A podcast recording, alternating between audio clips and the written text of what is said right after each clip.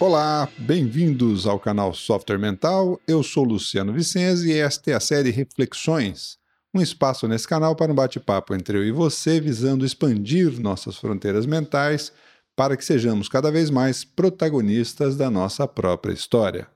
Este canal conta com o patrocínio e apoio técnico da Atena Mídia.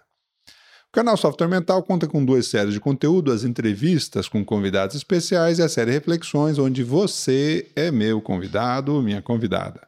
Você pode me ajudar a co-criar esta série enviando suas perguntas para o e-mail luciano@softwaremental.com ou colocando seus comentários aí nas timelines das mídias sociais nas quais nós divulgamos aí o nosso podcast, tá bem? O tema de hoje é a parte 1 do tema autonomia, o protagonismo da sua vida. Terminamos aí a série é, no episódio passado, a série sobre coragem, né? Sobre a questão da, da decisão, da resiliência, a questão dos tipos de medos, né? A vulnerabilidade, a coragem no ambiente organizacional foram os temas que a gente tratou aí no nosso episódio passado sobre a coragem. Agora a gente começa a conversar um pouquinho mais sobre o tema da autonomia é, dentro desse contexto e é, justamente a nossa abordagem aqui é autonomia, o protagonismo da sua vida. Muito bem. É, por que, que a autonomia hoje é considerada a competência do século XXI? Por que, que a gente acha que a autonomia ela é tão fundamental nesse novo século? Justamente pela mudança de mindset, de modelo mental que é necessário para a nossa vida se tornar mais sadia, mais produtiva, mais efetiva, seja do ponto de vista individual, seja do ponto de vista coletivo, nessa sociedade permeada aí pelas tecnologias aceleradas, disruptivas, ou seja, que vem impactando fortemente o nosso sistema de vida. Nesse contexto aí, por exemplo, a gente sai de um século baseado na disciplina, né? Onde o sistema industrial era muito pautado, por exemplo, naquela estrutura de comando e controle mais rígida, onde você tinha uma cúpula que pensava e o resto que executava. Importante a gente entender que as empresas, de modo geral, elas criaram um sistema como se fosse uma hegemonia para organizar a vida. A sociedade passou a se organizar, o sentido de trabalho, o sentido de valor ou contribuição societária é, passa a ser permeado por uma noção básica é, da atividade organizacional, da atividade empresarial. Essa, essa abordagem, essa mudança na forma da gente entender o papel do indivíduo dentro da sociedade, ele começa a se caracterizar, então, é, a partir de um sentido mais de disciplina, de obediência, de atender às atividades ou às demandas de um modelo de organização grupal pautado em especialistas dentro de algum pedaço de uma atividade. Curioso a gente pensar, por exemplo, que todo o nosso sistema educacional ele passa a ser voltado para isso, né? A gente começa a estudar cada vez mais a especialidade, começa a se tornar especialistas para atender uma determinada etapa de um processo. É, e, e, dessa forma, a, o nosso aprendizado sobre o pensar, a nossa participação social também se dá em pedacinhos. Então, é, cria-se a partir daí uma mentalidade muito dicotomizada, muito é, entrecortada por diferentes tipos de habilidades ou necessidades.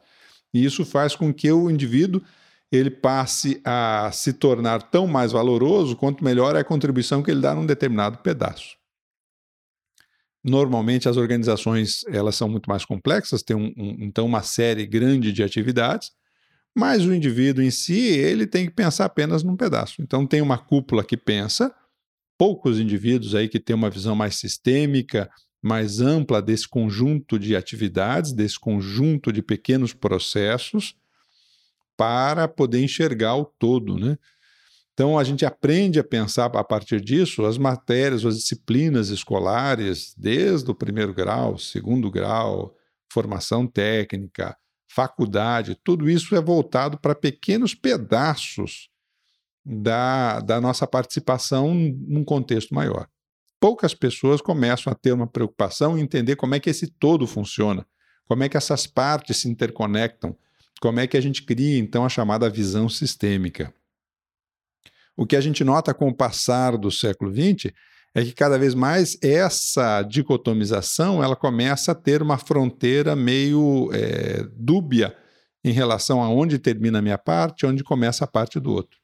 Eu começo a ter uma dificuldade em estabelecer claramente essa diferença entre uma parte, que é a que eu faço, e como é que ela se relaciona com a próxima parte, a próxima etapa do, de um determinado processo. E essas fronteiras começam a ficar dúbias, e daqui a pouco elas começam a se misturar mais, porque então é, as diferenças entre uma empresa que se diz com um espírito de equipe grande já não é mais o compromisso do indivíduo com a atividade dele, mas como é que ele conecta essa atividade dele com a atividade do outro. E disso vem o seu valor como profissional, em consequência, o seu valor social, como ele passa a ser admirado, como ele passa a ter sucesso, como ele passa a ter prestígio e como ele passa a ter sucesso financeiro. Então, as condições de vida na sociedade começam a se estabelecer a partir dessa, dessa capacidade de sucesso. Primeiro, individualmente, só eu sabendo, sendo um especialista da minha caixinha, do meu pedaço.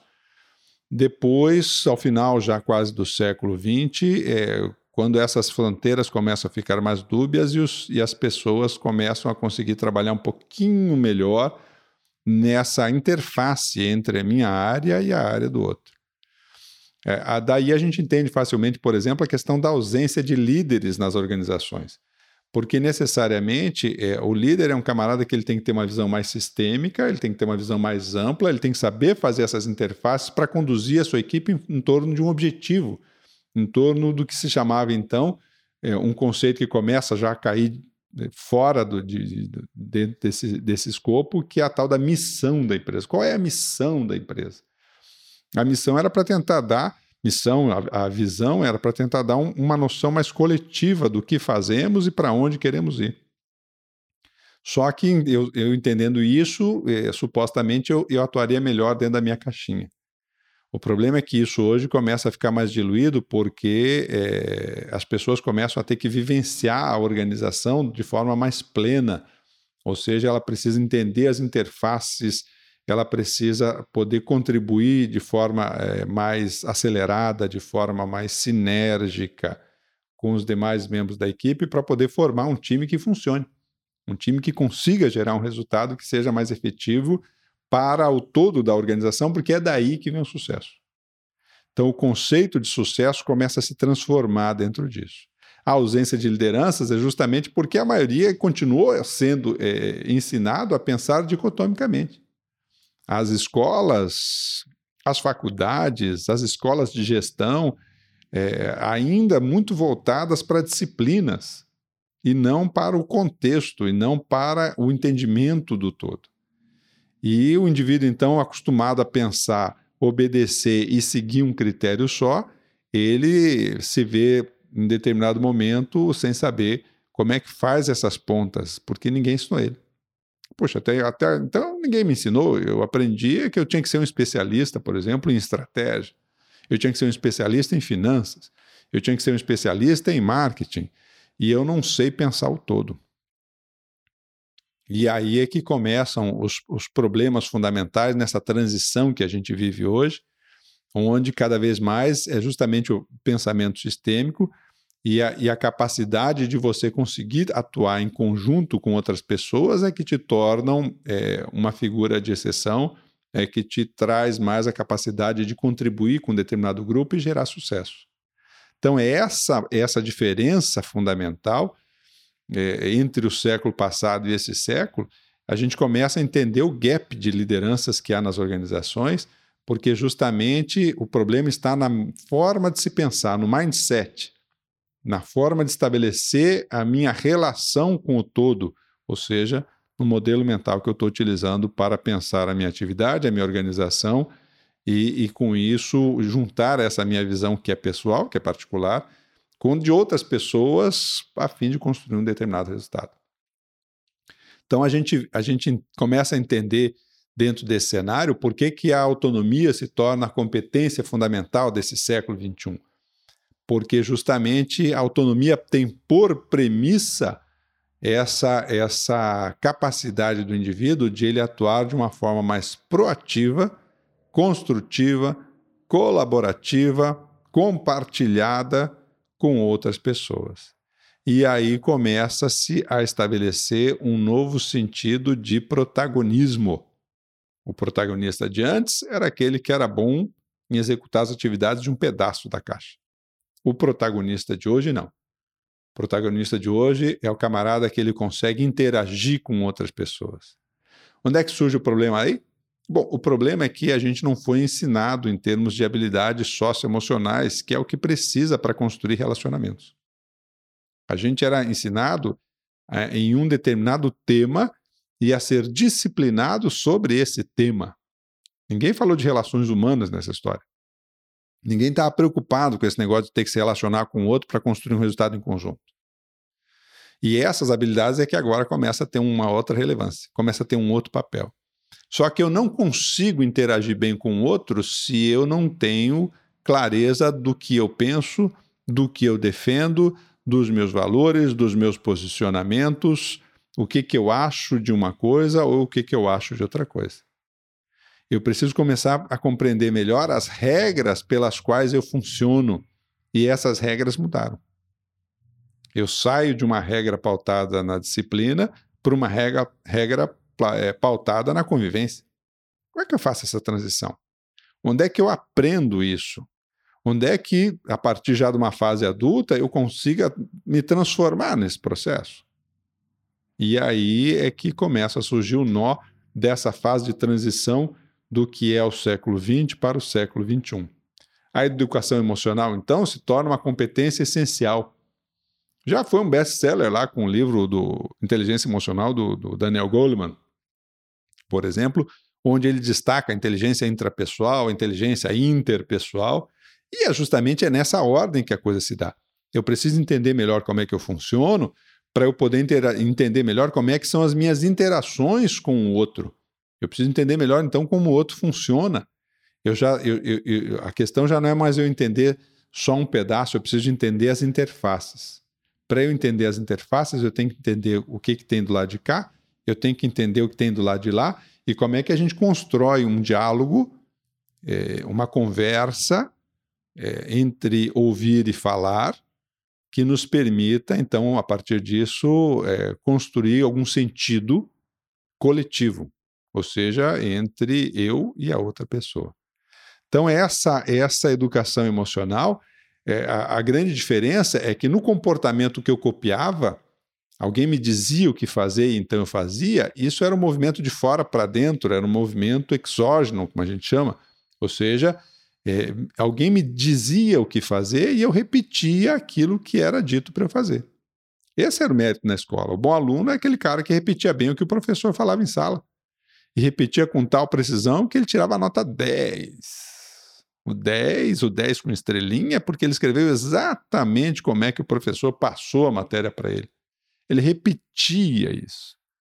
E aí ele tirava nota alta. Então, a grande habilidade era saber copiar. É um movimento de fora para dentro. Eu olho algum modelo pronto e eu trago esse modelo pronto para cá. Eu copio esse modelo. Na hora que eu copio esse modelo, eu só tenho que ter essa habilidade de codificar e repetir. Agora não, na habilidade socioemocional, o movimento é de dentro para fora, é endógeno. Ou seja, é, ninguém pode dizer para mim como é que eu me sinto. Sou eu que tenho que entender como é que eu me sinto e sou eu que tenho que desenvolver essa habilidade que é de dentro para fora. E aí começa o nó. Por exemplo, quando a gente pensa o conceito de empreendedorismo, ou nas organizações, quando a gente pensa o conceito de intraempreendedorismo, é justamente esse movimento do camarada que ele sai à frente. Ele não espera que o bando diga para ele o que fazer. Ele sai à frente em busca de uma solução, e normalmente uma solução não estabelecida. O inovador, então, o camarada de pensamento divergente, ele quebra ainda mais fortemente essas fronteiras, esse movimento, esse, esse gap, justamente porque ele sai à frente dos outros, sai à frente do que diz a sociedade, para poder buscar um caminho diferente, alternativo, mas que traga benefícios, que traga é, um, um, resultado que seja melhor, né? ou agregue valor, como a gente fala. Ele, ele começa a fazer um movimento proativo nessa direção. E isso faz com que, de um lado, ele choque o status quo, ele quebre ou, crie rupturas no status quo, então sempre enfrenta resistência, é por isso que ele enfrenta resistência, porque ele, ele cria um novo modelo, então aquele modelo que eu tive que aprender para poder repetir já não está valendo mais, e eu não sei pensar como criar modelos. E agora o que se diz o tempo inteiro é: não, não, não, você precisa criar modelos o tempo todo, não é de vez em quando. Você precisa saber interagir com pessoas e pessoas é um, é um bicho imprevisível. Você não sabe em que lua o cara vai estar tá hoje. Você não sabe o que, que disse o horóscopo dele. Você não sabe como é que está o humor. Se ele pisou no pinico na hora que saiu da cama. Então, é uma caixinha de surpresas e ao mesmo tempo você tem que interagir com ele todos os dias, com essas pessoas. Então, não é uma só, é várias. É um time. Você tem que interagir com essas pessoas para criar uma linha de ação conjunta que faça sentido, que traga alguma coisa que de fato seja valorizado por aquelas pessoas, por exemplo, que uma organização pretende atender, que a gente chama é, costumeiramente aí de cliente, né? Então essa, essa é uma mudança fundamental. Quando a gente pensa o conceito de autonomia, a definição mais simples é a capacidade de se governar pelos próprios meios. É o indivíduo que ele pensa por si mesmo, né? Auto eu, nomia, normas, as minhas normas, o indivíduo que atua segundo as próprias normas. O, o, o, o se a gente vai pegar aí na, na, filosofia, o Kant, ele dizia que é, é a vontade humana de se autodeterminar a partir de uma determinada legislação moral autodefinida. Ou seja, o indivíduo que ele cria o, código de ética dele e ele se pauta na sua conduta a partir desse código de, código de ética, e, e com isso ele consegue é, ter o protagonismo da sua ação sem se subjugar ou sem se submeter a conceitos externos. A gente viu isso quando a gente falou lá no, no nosso podcast sobre a questão da autoestima, que justamente a autoestima é um juízo de valor que é, eu estabeleço em relação ao conceito que eu faço de mim mesmo, da minha ética, da minha estética e do feedback que eu recebo dos outros. É, a gente colocou lá muito claramente que a autoestima é uma questão de equilíbrio, então, entre o conceito que eu faço de mim mesmo e o conceito que os outros me repassam ou me dão de feedback sobre a minha atuação, sobre o meu modelo. E isso permite o indivíduo, então, pouco a pouco, a construir maior confiança nesse código pessoal de ética, que é a base da autonomia. Se eu não, não aprender a pensar sobre as minhas próprias ações e o valor dessas ações e eu não passar a confiar mais nisso, eu não consigo desenvolver a tal da autonomia. Então, é essa, esse, esse modelo, esse, esse predomínio fundamental da, do meu raciocínio, da minha reflexão, desse movimento de dentro para fora, que até então não existia, é que passa a ser a grande diferença nessa história. Então, a autonomia ela tem um choque fundamental porque, por outro lado, como seres humanos, nós temos, e, e, e gregários, né? ou seja, um, um, bicho que vive em bando, como eu costumo falar, nós temos um impulso de socialização que é justamente eu me referendar a partir do grupo, a partir do que diz o grupo, a partir dos movimentos do grupo. A socialização é um movimento que eu faço de adaptação e convívio com o grupo.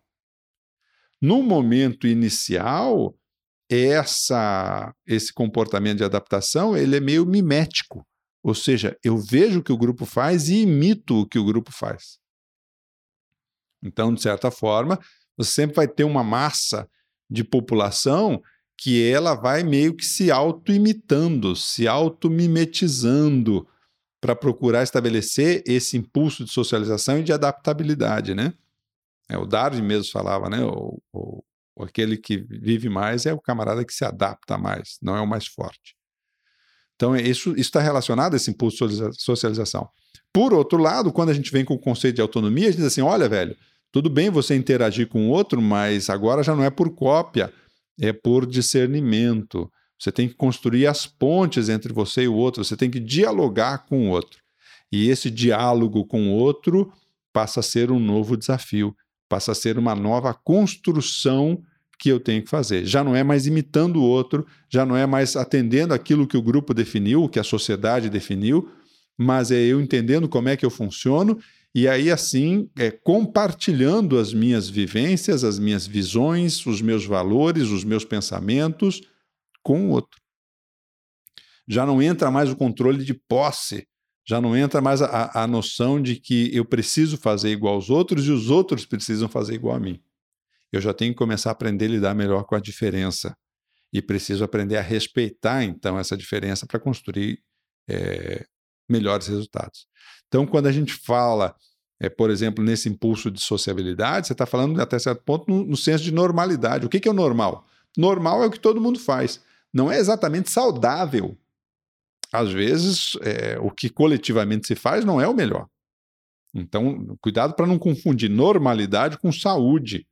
A gente às vezes confunde esses dois conceitos, mas não são a mesma coisa. São duas coisas separadas. Normalidade é o que a maioria faz. Saúde é aquilo que é benéfico para o indivíduo ou para um grupo. Nem sempre são a mesma coisa, pelo contrário, a gente está cheio, cheio de exemplos sociais aí onde uma coisa não anda junto com a outra. Só que esse conceito fundamental envolve um centro de orientação interno para o desenvolvimento pessoal.